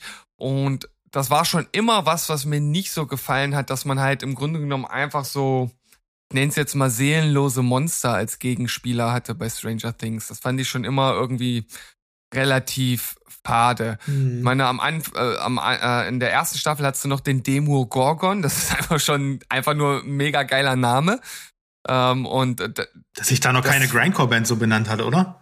Ja, auf jeden Fall. Gibt's wahrscheinlich, wahrscheinlich schon. Ja. Wir, wir, wir, wir wissen es nur noch Schickt nicht. Schickt uns das mal zu, wir ähm, packen das in die Playlist. Und ich sehe es letzten Endes ganz genau wie du. Ähm, ich habe dann die zweite Staffel weitergeschaut, so in dem Flow der ersten Staffel. Und auch dort hat das schon so ein bisschen abgenommen. Die dritte Staffel hat mich dann fast ganz verloren. Und jetzt bei der vierten Staffel war ich super schnell wieder drin. Ich hatte total viel Spaß. Es sind ja auch wirklich lange Folgen, auch sehr ungewohnt. Lange Folgen, ne? 80 Minuten, teilweise äh, 140 Minuten. Also wirklich äh, lange Dinger. Und wir wissen ja, auf lange Dinger oh, stehen wir. Es geht nichts über lange Dinger, ey. Geht nichts über lange Dinger. Ja. Und äh, das, das längste Ding kommt dann tatsächlich auch zum Schluss mit äh, zwei Stunden 20 Minuten. Also äh, richtig krasser Abschluss. Und äh, es, es wird emotional. Du hast das so ein bisschen äh, als, als kleinen negativen Aspekt betitelt. Ich fand das eigentlich ganz cool. Ich finde das immer schön, wenn nach der eigentlichen Story das nicht so abrupt endet und dann ist irgendwie vorbei, sondern dass da einfach noch so ein bisschen, bisschen naja, äh, World und Storybuilding noch so ein bisschen ja gut, ähm, also ne, es geht nichts über das Ende von Rückkehr des Königs. Also 45 Minuten lang legen sich Leute heulend im Arm, aber ähm, da ist dann der Film auch vorbei. Hier ist es ein Setup für Staffel 5. Und du fühlst ja, das so ein bisschen so, hm, okay, eigentlich ist jetzt, das, das Problem ist so, es, es ist so bittersweet, wenn Hopper und ähm, äh, Eleven dann wieder aufeinandertreffen, klar. Und aber wenn dann 15 Leute sich wieder treffen und sagen, hey, was hast du in der Zwischenzeit gemacht? Du denkst dir so, ich hab, ich als Zuschauer weiß das ja, ich habe das ja gesehen in der ganzen Staffel, mhm. dann wird das irgendwann äh, repetitiv so, ne? Und auf der anderen Seite muss ich halt sagen, für mich ist das die Emotion in der Staffel, die haben sich das so ein bisschen aufgespart, weißt du, in der letzten Folge äh, reden plötzlich äh, Will und ich habe jetzt den Namen vergessen, von seinem Bruder, nee, nicht Will, äh, ähm, mh, mh. Äh, Pilzkopf. Hey, du fragst den, du fragst den richtigen hier mit, mit, mit Namen und so, ne? Also nicht, dass ich Lehrer bin und mir eigentlich Namen merken müsste, aber. Nee, ähm, nee, Mike, genau, doch. Mike und Will, also generell die Chemie, also du hast ja auch gemerkt, dass sich da so eine Art mehr als Bromance anbahnt. Das wird halt nicht so richtig ausgeführt. Und Jonathan halt, der, der jetzt nur noch so ein Kiffer ist. Und äh, mhm. äh, da frage ich mich dann auch, warum hat man diesen ähm, diesen Pizza-Dude noch eingeführt, wenn man sowieso schon mit Jonathan nichts mehr anzufangen weiß. Ich fand Argyle total klasse. Ja, ist okay, aber man hätte also, wenn, äh, ja, ist okay. Also, das ist dann, wahrscheinlich hast du jetzt beantwortet, warum man ihn eingeführt hat, als Comic Relief. Ähm, Nichtsdestotrotz, äh, dann in der letzten Folge um, reden plötzlich alle nochmal einen emotionalen Dialog, damit du auch weißt, okay, wenn jetzt einem von dem was passiert, dann bist du natürlich ganz doll ergriffen. Das hat bei einigen mhm. Sachen gut funktioniert. Auf der, ich hätte es mir ein bisschen so mehr, weiß nicht, mehr im Flow so gewünscht, weil du hast am äh, zwischenzeitlich, du hast halt bei Stranger Things ganz oft das Problem, äh, eigentlich endet jede Staffel damit, dass Eleven ihre Kräfte einsetzt und alle stehen nur, nur dumm rum. Ja, es war teilweise genau. hier wesentlich besser, weil die, weil du hast, jeder, jedes Team hatte so eine Art Challenge, teilweise fragwürdig dumme, so, ne, alles äh, äh, aber, aber Nancy zum Beispiel mit der abgesickten Schrotflinte, so gebe ich ihr, ne? Das ist cool. Also endlich hat sie auch mal so, ähm, so ein Badass-Moment und so. Ähm, aber am Ende, also so Mike und Will und so, die standen halt auch wieder bloß um eine Wanne drumrum und haben Elfie dabei zugeguckt, wie sie in Telekinese ist, so, ne? Das ist dann halt immer so ein bisschen schade, äh, dass man halt nicht so richtig weiß, was man mit den Figuren macht, die man hat und dann noch mehr dazu bringt. Das ist, glaube ich, nur das, was ich sagen will. Ähm, also falls ihr es noch nicht, noch nicht bemerkt habt, wir sind im Spoiler-Talk. das ist gut, dass du nochmal sagst. Und dann eben auch, wenn du, das macht ja Stranger Things leider immer. Es ist ein bisschen zu mutlos. Du führst Figuren ein ähm, und dann anstatt die, also es, was ich, oder anders gesagt, warum hat man, wenn man schon so viele Figuren aus dem Hauptcast hat, die, ähm, die nichts machen, außer rumstehen oder Stichworte geben. Warum tötete man nicht, tötet man nicht einen von denen wirklich konsequent, um dann auch eine Fallhöhe zu, zu geben, um wirklich zu zeigen, ja. ey, hier geht's jetzt wirklich mal um was. Ne? Wir sind ja in Staffel 4, hier werden keine Gefangenen mehr gemacht. Ne? Stattdessen werden neue Charakter eingeführt, großartig zelebriert und am Ende umgebracht mit einer äh, Aktion, wo du weißt, so, das ist eigentlich überflüssig gewesen. Das ist einfach jetzt nur, um, um Dramatik zu erzeugen. Das ist wirklich schade, so, ne? Ähm, ja. Vielleicht sparen sie sich das für die letzte Staffel auf. Natürlich, das wird, es wird, irgendwann wird es dann Tote geben und so, oder vielleicht eben auch nicht. Aber es geht mir auch nicht, ne, nicht, dass ihr oder dass du mich falsch verstehst. Das macht es nicht schlechter, dass dadurch, dass nicht jemand gestorben ist, beziehungsweise es gab ja eigentlich einen Semitod, ne, mit Max und so. Mhm. Und aber so, weißt du, ähm, gerade bei Stranger Things finde ich, bei, ist, man muss es ja erstmal sagen, die Kritik ist ja auch nur deswegen eine Kritik, weil ähm, positiverweise die Figuren ja auch so toll sind. Die gehen dir ja ans Herz. Du willst ja, dass es allen gut geht. Und wenn du diesen Momentum schaffst, dann mach's halt so wie gutes Beispiel Game of Thrones und töte halt den Hauptcharakter in, in Staffel 3. Und damit, mhm. damit du halt wirklich weißt, okay, hier geht's um was und Wegner ist nicht bloß, wird dann nicht einfach von Eleven platt gemacht und am Ende ist alles wieder gut, so, ne? Ähm, das ist ein bisschen schade gewesen. Nichtsdestotrotz ist das Meckern auf einem sehr, sehr hohen Niveau. Ähm, das will ich damit sagen. Und hat auch nichts so mit dem, ähm, äh, also es ist pure Epicness, diese Staffel. Also ich, man, Stranger Things schafft es irgendwie, diese Fortsetzungsfalle zu umgehen. Es wird so viel größer und so viel dramatischer, goriger. Alles wird, alles ist mal zehn im Gegensatz zu Staffel 1. Aber es wirkt immer noch sehr persönlich die Figuren sind immer noch warmherz, also du hast immer noch so eine Connection zu allen, also die sind immer noch gut geschrieben, gut gespielt. Ähm, und du, die verliert trotzdem nicht den Fokus. Und obwohl, dass du dich manchmal fragst, wie dumm ist das eigentlich, wer lebt, wer will denn eigentlich überhaupt noch in Hawkins wohnen? Äh, äh, alles macht gar, also alles auch was mit dem Militär, du, ganz, du darfst es nicht in Frage stellen. Aber hey, habe ich bei den Goonies und Co. oder bei äh, bei S äh, oder ne, würde ich das auch nicht machen. So, ne? Also du siehst es immer noch so aus dem Teil jugendlichen Auge so heraus. Äh, und das hat so diesen Charme. Aber insgesamt ist es trotzdem super groß und entertaining und bombastisch. Und äh, ich finde, die haben einfach, was das angeht, einen guten Job gemacht und es ist am Ende halt auch einfach trotzdem irre, irre spannend gewesen. Und ähm, es sieht halt auch keiner Weise aus wie eine Fernsehproduktion. Das ist State of the Art, das Make-up von Wegner und sowas, diese ganzen Details. Und eben auch, auch wenn wir alle von Anfang an wussten, wer Nummer eins ist. Also ich dachte mir, okay, das ist jetzt der Reveal, das ist jetzt aber nicht besonders clever. Fand ich es trotzdem dann sehr geil, wie sie es gemacht haben. Und dass sich am Ende mhm. einfach zwei Figuren gegenüberstehen, die eine Connection haben, diesen gemeinsamen Vater. Ähm, warum der Aufnehmer wieder da war und sowas, fand ich auch ein bisschen fragwürdig, aber zumindest dieses Entsagen von äh, Elfie und, äh, und ihrem Vater dann von Matthew Moden, das war eine emotionale Szene und das können die und deswegen bin ich einfach auch happy damit. Ähm, und ich freue mich auf Staffel 5. Ich äh, freue mich auf jeden Fall auch auf äh, Staffel 5. Ich bin aber hier anscheinend der, der, der, der Dumme in der Reihe, denn ich habe den Reveal irgendwie nicht gesehen. Mich hat das irgendwie voll geflasht. Äh, ich fand, und deswegen fand ich das auch einfach noch, noch, noch viel geiler. Also. Ich muss dazu sagen, das ist ein bekannter Schauspieler, Jamie Campbell Bauer. Ähm, also ein mhm. bekannter, also so in Jugendbuchverfilmungen so hat der viel mitgemacht. Der hat schon so einen kleinen Hype, der ist auch Musiker und ich habe und der hat so ein ganz uniques, modelmäßiges, also ein elbenmäßiges Gesicht. Mhm. Und wenn du den irgendwo siehst, den castest du nicht rein für, ich bin jetzt Aufseher irgendwo. Das hat mir natürlich auch sehr, ähm, mhm. das hat natürlich auch sehr dazu beigetragen, dass ich wusste, deine Figur ist jetzt nicht einfach nur ein Patient. Und wenn du das natürlich ja, nicht hattest, das kann das natürlich sein, dass dir dieser Faktor gefehlt hat.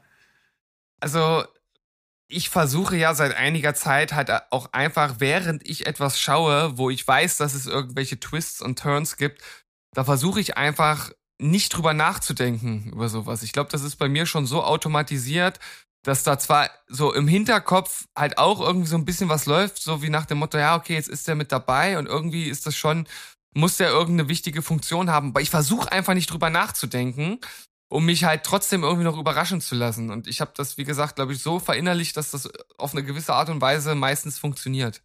Ja, ich muss auch nochmal klarstellen. Vielleicht, vielleicht rede ich mich dadurch ein bisschen schlauer, als ich letzten Endes. Nee, nee, mir geht's genauso. Ich, ähm, ich hasse das auch, wenn ich ein äh, so Krimi oder ein Thriller oder sowas sehe. Ich bin nicht derjenige, der immer sofort die Spuren zusammenlesen muss, sondern ich will ja, dass das Ende mich überrascht. Das heißt, ich versuche es gar nicht zusammenzuhalten. Na, manchmal hast du halt, aber geht's nicht anders. Ähm, aber in Stranger Things ist es auch um Gottes Willen, äh, dadurch hat sich nichts für mich geändert. Also es ist nicht schlechter geworden dadurch. Ganz im Gegenteil, ich war ja gespannt, wie sie es dann machen. Nur, dass die halt so sehr symbolisch dann die Hand reingedreht haben mit der Eins und sowas, das, wo ich mir dachte, okay, das ist jetzt wirklich, das ist jetzt für die Dummies so, äh, weil in dem Moment hat es dann wirklich, glaube ich, schon jeder gewusst. Da hat er ja schon abgefucktes Zeug gemacht und die Sonde hinten raus und sowas. Da ist das irgendwie dann auch schon klar gewesen, so ne. Aber unabhängig davon ist, glaube ich, ein Twist. Ähm, das ist nicht so äh, ein Twist ist nicht so entscheidend für das Feeling, ob du jetzt einen Film gut oder schlecht findest. Und ähnlich ist es mit, verhält sich auch mit Spoilern. Wenn du ins, also hier und da, wenn man sich in der Medienwelt aufhält, bekommt man manchmal einen Spoiler mit. Mir ist das des Öfteren schon passiert. So, ne? Äh, in der schlimmsten Game of Thrones Hochzeit äh, an der Essensausgabe auf Arbeit hm. Wo ich mir denke, ich habe einen Tag zu spät geguckt. Musst du mir das jetzt sagen, während du deinen dämlichen Spinat auf den Teller bekommst? Ähm, ja, also Littlefinger stirbt. So hast du, oh ja, danke. Also, ich, schön, kannst du die Scheiße sonst wohin schieben. Und ähm, ich hab's dann, aber dann siehst du natürlich die Folge und es, manchmal ist es sogar so vom Gefühl her für mich, macht's das sogar noch besser. Oder anders mal gesagt, ähm, vielleicht nicht auf die Situation, da empfinde ich das natürlich immer noch als Ärgernis. Aber ich habe manchmal, wenn ich große Twists in Filmen nochmal sehe, finde ich die manchmal noch spannender, wenn ich weiß, was passiert und so mir immer dann so denke, oh Gott, oh, jetzt läuft alles schief und sowas. Und für mich ist ein Spoiler nicht gleich ein Spoiler. Es gibt halt Sachen, die die Hand, die halt äh, unerwartete Wendungen vorausnehmen, ähm, die dir halt eine Filmerfahrung vermiesen können. Und es gibt halt Tatsachen, die in einem Film passieren, wie wenn ich dir sage, äh, im Intro von Tor 4 geht es um die Geschichte von, von, von Gorde, dem, dem, dem Götterschlechter. Das ist für mich kein Spoiler, sondern das ist halt einfach eine Struktur oder irgendwas Strukturelles oder was Inhaltliches, was aber jetzt nicht die Handlung verrät. Und deswegen hatten wir letztens diese Diskrepanz ne, von einem Filmportal, was wir beide hier und da besuchen, wo halt in der ähm, Headline stand, was passiert am Ende von Staffel 4? Nee, wo ist Wegner? Ne, war das so? Das war die, die fünf größten Fragen nach dem Finale der Staffel 5 von Stranger Things. Und dann direkt dahinter, wo ist Wegner? Ja, und dich hat das ja ganz schön ähm, erzürnt, möchte ich mal sagen. Ja, also ich möchte erstmal sagen, dass äh, ein Spoiler auch mir nicht zwingend das äh, Erlebnis danach vermiest. Das war jetzt hier auch nicht der Fall. Mir geht es vielmehr darum, dass mir von dem besagten Portal die Entscheidung genommen wird, selbst darüber zu entscheiden, ob ich diese Info haben möchte oder nicht. Mhm. Ich will einfach nicht wissen, ob Wegner am Ende stirbt oder nicht. Und dieser Satz sagt mir halt, dass er am Ende überlebt. Es gibt eine 50-50 Chance, entweder er stirbt oder er überlebt oder von mir ist das Verhältnis auch anders, weil man sich ja auch denken kann, okay, fünfte Staffel, größter Gegner, vielleicht schafft das in die nächste Staffel, um dort dann halt weiterzukämpfen. Aber darum geht's mir ja gar nicht. Es geht mir nicht um Wahrscheinlichkeiten oder äh, äh, darum, dass mir jetzt irgendwie das Erlebnis vermiest wird, sondern ich gehe auf die Startseite einer großen Filmseite und mir wird so ein, wie ich finde, Spoiler, weil er etwas von der Story an sich verrät, direkt ins Gesicht. What? Und das darf halt nicht auf einer Startseite sein. Das kann, wenn man auf die Nachricht klickt und da steht eine fette Spoilerwarnung, dann kann das da gerne stehen, aber auf der Startseite ist das für mich ein absolutes No-Go.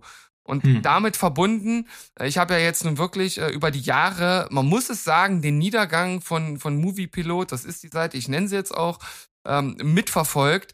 Das ist, also was dort äh, redaktionell und newstechnisch äh, geleistet wird, ist in mindestens 75 bis 80 Prozent der Fälle praktisch Bildniveau.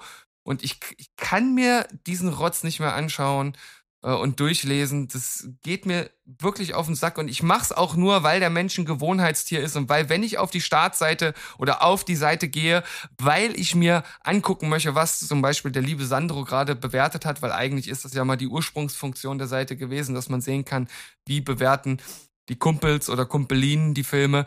Das will ich mir anschauen und dann sehe ich die Newsseite und dann lese ich da natürlich drüber und klicke auch die ein oder andere Sache an. Aber das geht mir so gegen den Strich, äh, was dort in letzter Zeit abging. Ich habe denen auch eine Nachricht geschrieben. Ich habe denen äh, gesagt, dass mich das wirklich äh, stark erzürnt hat. Und ich habe auch gesagt, ich werde meinen Account jetzt auch aus dieser Folge heraus dort löschen. Ähm, ich habe auch geschrieben, ich warte noch ein paar Tage, vielleicht wollen sie ja darauf antworten, haben sie bis jetzt nicht gemacht, finde ich auch äh, schade. Ich habe das nicht böse geschrieben, ich habe keine Beleidigungen geschrieben, ich habe das wirklich sehr, sehr objektiv und nüchtern einfach als Tatsachenbericht äh, sozusagen dort dorthin geschrieben. Und ja, ich war auch nicht der Einzige, also direkt auf der Newsseite waren auch einige, die sich darüber aufgeregt haben. Jetzt kann man natürlich, wie du sagen, das ist kein wirklicher Spoiler, da hat vielleicht jeder irgendwie eine andere Sicht drauf finde aber trotzdem, man kann das Problem dadurch umgehen, dass man es einfach nicht macht. Und das, was sie dort gemacht haben, ist 100 Prozent, also oder sagen wir mal 99 Prozent, man kann sich ja nie hundertprozentig sicher sein, ist das genauso gewollt gewesen. Die wussten, was sie machen, die haben es gemacht, weil sie damit Klicks und, und Streit und Beef generieren, weil so die Online-Welt funktioniert. Genau. Und da ich mich ja auch schon aus den sozialen Medien und Co. raushalte, ist das hier, wie gesagt, jetzt auch für mich ein guter Schritt, da zu sagen, hier, äh, leckt mich, macht euren Scheiß allein. Also, hey, komm, ich gebe dir voll recht so, ne? Also, ähm, ob du, egal ob du jetzt Moviepilot, Filmstarts und so das ist alles Bild, äh, das ist alles Bildniveau. Ähm, was ich nur versucht hatte herauszuheben, ist, dass ich finde, dass eine Seite, die im Netz auch SEO-mäßig und unter gewissen, ja, weiß ich nicht, Gesichtspunkten funktionieren muss, redaktionell auch immer so ein bisschen ein Spiegel der Leser ist. Na, du hast natürlich mhm. auch ganz, ganz tolle Filmseiten mit artifiziellen Texten, tolle ausgearbeiteten Formulierungen und vielen Referenzen auf die Filmgeschichte äh, und Filmkultur. Und da, da ist, bist du aber eben, da, dann, das arbeitest du dann zwei, drei Tage aus ähm, und dann bist du halt nicht mehr clickbaity, weil dann ist, ist die News schon gedroppt. So Moviepilots und Co. Äh, Moviepilot und Co. sind halt schnell, shocking, Sensation, Reaction, das ist nun mal leider das, wie du schon sagst, wie das Internet funktioniert. Wenn du auf Hate und Krawall setzt, bekommst du halt Resonanz. Und ähm, das ist eben genau das, äh, was dich aufregt. Und das wissen die aber. Ich wollte nur einfach nochmal, das ist wie Kunst und Künstler trennen. Ich ähm, mhm. hatte ja auch das Vergnügen jetzt mit äh, vor kurzem mit Eve von Moviepilot, der ja auch diesen ähm, YouTube-Kanal betreut, ein äh, Interview für für den äh, fürs EMP-Magazin zu machen der, der kann dir, der ist ein wandelndes Filmlexikon und ein total leidenschaftlicher Mensch, so, ne, der würde, also das, äh, da sind es noch, äh, ich höre auch einige Podcasts, wo die Moviepilot-Redaktion manchmal so mit eingeladen ist. Das sind tolle Menschen mit gutem Filmwissen, ne, und die wissen, was sie so fabrizieren, aber das bezahlt nun mal halt auch Brötchen. Und ich, deswegen ist es vollkommen legitim, das ähm, Scheiße zu finden. Äh, ich wollte einfach nur noch, noch mal herausheben, dass es nicht unbedingt ähm, die Redaktion dahinter widerspiegelt. Aber das hat ja auch, wie gesagt, nichts miteinander zu tun und deswegen ist deine Reaktion vollkommen richtig. Ich finde auch nicht, dass es das auf einer Filmseite braucht, dass es absolut niveaulos ist. In diesem Fall wollte ich einfach nur sagen, dass die Art Formulierung, die ist Messers Schneide, aber ich finde die gar nicht so spoilerig, weil was sagt denn am Ende aus? Wo ist Wegner kann auch am Ende bedeuten, ja, wo ist er denn gewesen? Der ist ja gar nicht vorgekommen. Aber irgendwie so, also es sagt, es ist, ich weiß genau, was Ach, du komm. meinst. Also das, das denkt doch nicht ein einziger Mensch, der diesen Satz äh, liest. Deswegen sage ich ja, es ist also, per, Definiti äh, per Definition einfach wie dieser Satz an sich ist. Aus dem Kontext gerissen kein Spoiler, weil er sagt nicht, Jon Snow stirbt am Ende von Staffel 5. Das ist ja, eigentlich nur, aber, aber, ey, das ist, ey, komm, wir müssen uns das, das ist jetzt auch Nitpicking, so, ich weiß. Ähm, ich habe es ja auch in der Position gelesen, wo ich ähm, wo ich ähm, die Folge schon gesehen habe, habe mich versucht ja. reinzuversetzen und habe dann gesagt so, ey, ich hätte das gelesen und mir, mich hätte das nicht gestört. Ich finde aber auch Stranger Things ist einfach keine Spoiler-Serie. Nichts da drin ist irgendwie überraschend für mich bisher. Vielleicht liegt es auch einfach daran. Also ich habe bei Stranger Things nie dieses äh, Game of Thrones Gefühl halt, wie gesagt, äh, oh, jetzt hat's irgendwie plötzlich einen Hauptcharakter erwischt. Das ist ja genau die Kritik, die ich auch ein bisschen an der Serie habe. Deswegen, ähm, ja, Das, das habe ich ja nun äh, aber auch nicht. Äh, ich reg mich jetzt hier zwar auch tierisch irgendwie über das Ganze auf, aber weniger darüber oder über den Spoiler an sich, ja, weil, äh, wie gesagt, ich habe ja gesagt, das hat mir jetzt äh, das, das Sehvergnügen nicht getrübt, sondern einfach äh, die Methode, der, der Umstand, dass, dass es überhaupt gemacht wurde und äh, dass, dass tolle Dudes und äh, Duderinos und Duderinen äh, sind, äh, das glaube ich dir total. Nur das ist mir, und das muss ich halt einfach so, so, äh, äh, so direkt sagen, es ist mir halt völlig egal, weil ich in dem Moment nur Konsument der Seite bin. Und wer da, ob das die tollsten äh, Leute der Welt sind, ist mir ja egal, wenn die Seite scheiße ist, um es jetzt mal irgendwie ja, zu verkürzen. Absolut auf den Punkt gebracht. Das ist ja auch genau und, das Richtige. Und deswegen, ähm, also ich persönlich könnte das auch nicht, ne? Nehmen wir jetzt mal an, äh, oder, oder äh, du ja offensichtlich auch nicht. Jemand, der eine Filmleidenschaft zelebriert und dann arbeitest du bei so einer Seite, identifizierst dich ja auch damit, sagst, das ist mein Job und dann gehst du selber auf die Seite und denkst dir so, ei, ei, ei, also äh, da ist, äh, ich habe letztens einen Artikel, äh, da war ein Thumbnail, so ein geschocktes Avatar-Gesicht so. Und ähm, mhm. weil da drunter steht, schlechte Zeichen war Avatar 4 und 5. Und das ging, glaube ich, darum, dass James Cameron gesagt hat, er macht vielleicht die letzten beiden Teile nicht, das soll ein anderer Regisseur übernehmen. Warum ist das ein verkacktes, schlechtes Zeichen? Wir haben noch nicht mal einen zweiten Teil gesehen. Und jetzt ist jetzt schon halt shocking Drama und es wird nichts. Und das ist total bescheuert. Aber ey, so funktioniert das Internet und das ist halt leider nur ein Teil des Ganzen. Ja, na, ich glaube, so die Seite, die ich mir wünschen würde, die würde, wie du es ja sagst, einfach äh, äh, geldtechnisch oder arbeitstechnisch wahrscheinlich sich nicht tragen können. Ne? Also entweder du hast halt wirklich diese Seiten, die halt äh, künstlerisch und journalistisch wertvoll arbeiten, wo du vielleicht auch Leute hast, die dafür äh, freiwillig halt einfach was bezahlen oder eine Mitgliedschaft eingehen und das Ganze nicht äh, über über äh, äh Werbung und Klicks äh, generiert wird oder du hast halt das andere Extrem, äh, Moviepilot, Filmstarts und Co. Aber ich bin halt auch nicht der Typ, der sich halt irgendwelche zehnseitigen Artikel zu irgendwelchen Themen durchliest. Ich möchte ja auch eigentlich diese recht kurzen und prägnanten News. Nur einfach ohne clickbaitige Titel und mit einem einigermaßen vernünftigen äh, Inhalt, ähm, wo du halt nicht denkst, das hat halt der, der Praktikant aus der zehnten Klasse gerade geschrieben. Ja, und wenn es eine Meinung ist, dann bitte auch so kennzeichnen. Also wenn jetzt die Meinung des Redakteurs ist, hey, das wird dann wahrscheinlich schiefgehen mit Avatar 4 und 5, dann bitte einfach sagen, meiner Meinung nach äh, ist das ein schlechtes Zeichen für Avatar und nicht definitiv schlechtes Zeichen, das äh, Franchise ist beerdigt. Ja, das ist halt bescheuert. Aber es ist leider auch unsere Art und Weise, wie wir Menschen mittlerweile kommunizieren und deswegen ist das halt, oh, es ist, jetzt wird's ganz traurig. Steven, einfach das Problem lösen, indem du endlich mal deinen Blog online stellst. Mein Blog? Ne, du hast doch schon berichtet, dass du, oder hat der Berg gesagt, dass du mal irgendwann einen Blog machen wolltest? Wir warten auf jeden Fall sehnsüchtig. Na, ich hatte eigentlich mal an einen eigenen äh, Podcast gedacht. Noch so ein kleines Side-Projekt, das wollte ich mal machen. Ich hatte da auch schon eine Idee für, das hat aber auch gar nichts dann mit Filmen zu tun gehabt. Ich weiß nicht, ob du das auch. Nee, nee, es ging um einen Blog. Meintest. Aber äh, erzähl ruhig gern nochmal jetzt hier am Ende. Schreib, ein, ein Schreibblock? Nee, ein, so mit Zetteln und so.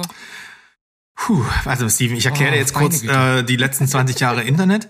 Ähm, nee, ähm, ein Blog, also ein, ein, ein, ein, ein Meinungsblog äh, im Internet. B-L-O-G. Ja, nee, das, das war tatsächlich äh, als, als Podcast gedacht. Aha, dann hat das also, aber Berg, glaube ich, durcheinander gehauen.